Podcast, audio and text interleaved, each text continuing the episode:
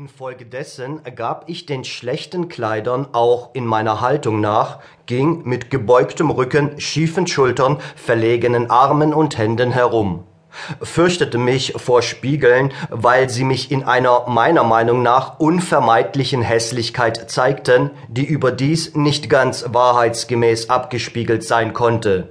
Denn hätte ich wirklich so ausgesehen, hätte ich auch größeres Aufsehen erregen müssen. Er duldete auf Sonntagsspaziergängen von der Mutter sanfte Stöße in den Rücken und viel zu abstrakte Ermahnungen und Prophezeiungen, die ich mit meinen damaligen gegenwärtigen Sorgen in keine Beziehung bringen konnte.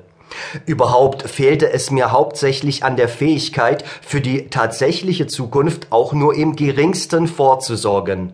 Ich blieb mit meinem Denken bei den gegenwärtigen Dingen und ihren gegenwärtigen Zuständen, nicht aus Gründlichkeit oder zu sehr festgehaltenem Interesse, sondern, soweit es nicht Schwäche des Denkens verursachte, aus Traurigkeit und Furcht, aus Traurigkeit, denn weil mir die Gegenwart so traurig war, glaubte ich sie nicht verlassen zu dürfen, ehe sie sich ins Glück auflöste, aus Furcht, denn wie ich mich vor dem kleinsten gegenwärtigen Schritt fürchtete, hielt ich mich auch für unwürdig, bei meinem verächtlichen kindischen Auftreten ernstlich mit Verantwortung die große männliche Zukunft äh, zu beurteilen, die mir auch meistens so unmöglich vorgekommen ist, dass mir jedes kleine Fortschreiten wie eine Fälschung erschien und das nächste unerreichbar. Wunder gab ich leichter zu als wirklichen Fortschritt, war aber zu kühl, um nicht die Wunder in ihrer Sphäre zu lassen und den wirklichen Fortschritt in der seinen. Ich konnte daher lange Zeit vor dem Einschlafen mich damit abgeben, dass ich einmal als reicher Mann im vierspännigen Wagen in der Judenstadt einfahre, ein mit Unrecht geprügeltes schönes Mädchen mit einem Machtwort befreien und in meinem Wagen fortführen werde, unberührt aber von diesem spielerischen Glauben, der sich wahrscheinlich nur von einer schon ungesunden Sexualität nährte, blieb die Überzeugung, dass ich die Endprüfungen des Jahres nicht nicht bestehen werde. Und, wenn das gelingen sollte, dass ich in der nächsten Klasse nicht fortkommen werde. Und, wenn auch das noch durch Schwindel vermieden würde, dass ich bei der Matura endgültig fallen müsste. Und, dass ich übrigens ganz bestimmt, gleichgültig in welchem Augenblick, die durch mein äußerlich regelmäßiges Aufsteigen eingeschläferten Eltern sowie die übrige Welt durch die Offenbarung einer unerhörten Unfähigkeit mit einem Male überraschen werde werde.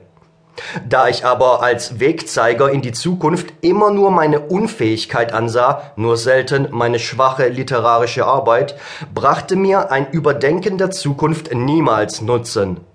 Es war nur ein Fortspinnen der gegenwärtigen Trauer. Wenn ich wollte, konnte ich zwar aufrecht gehen, aber es machte mich müde und ich konnte auch nicht einsehen, was mir eine krumme Haltung in Zukunft schaden könnte. Werde ich eine Zukunft haben, dann, so war mein Gefühl, wird sich alles von selbst in Ordnung bringen. Ein solches Prinzip war nicht deshalb ausgewählt, weil es Vertrauen zu einer Zukunft enthielt, deren Existenz allerdings nicht geglaubt wurde, es hatte vielmehr nur den Zweck, mir das Leben zu erleichtern. So zu gehen, mich anzuziehen, mich zu waschen, zu lesen, vor allem mich zu Hause einzusperren, wie es mir am wenigsten Mühe machte und wie es am wenigsten Mut verlangte. Ging ich darüber hinaus, so kam ich nur auf lächerliche Auswege. Einmal schien es unmöglich, weiterhin ohne ein schwarzes Festkleid auszukommen, besonders da ich auch vor die Entscheidung gestellt war, ob ich mich an einer Tanzstunde beteiligen wollte. Jener Schneider aus Nussle wurde gerufen und über den Schnitt des Kleids beraten.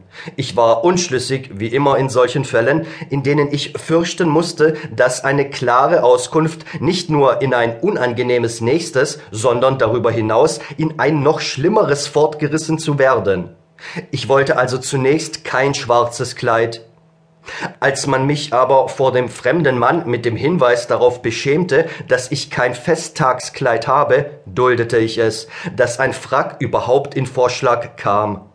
Da ich aber einen Frack für eine fürchterliche Umwälzung ansah, von der man schließlich reden, die man aber niemals beschließen könnte, einigten wir uns auf einen Smoking, der durch seine Ähnlichkeit mit dem gewöhnlichen Sakko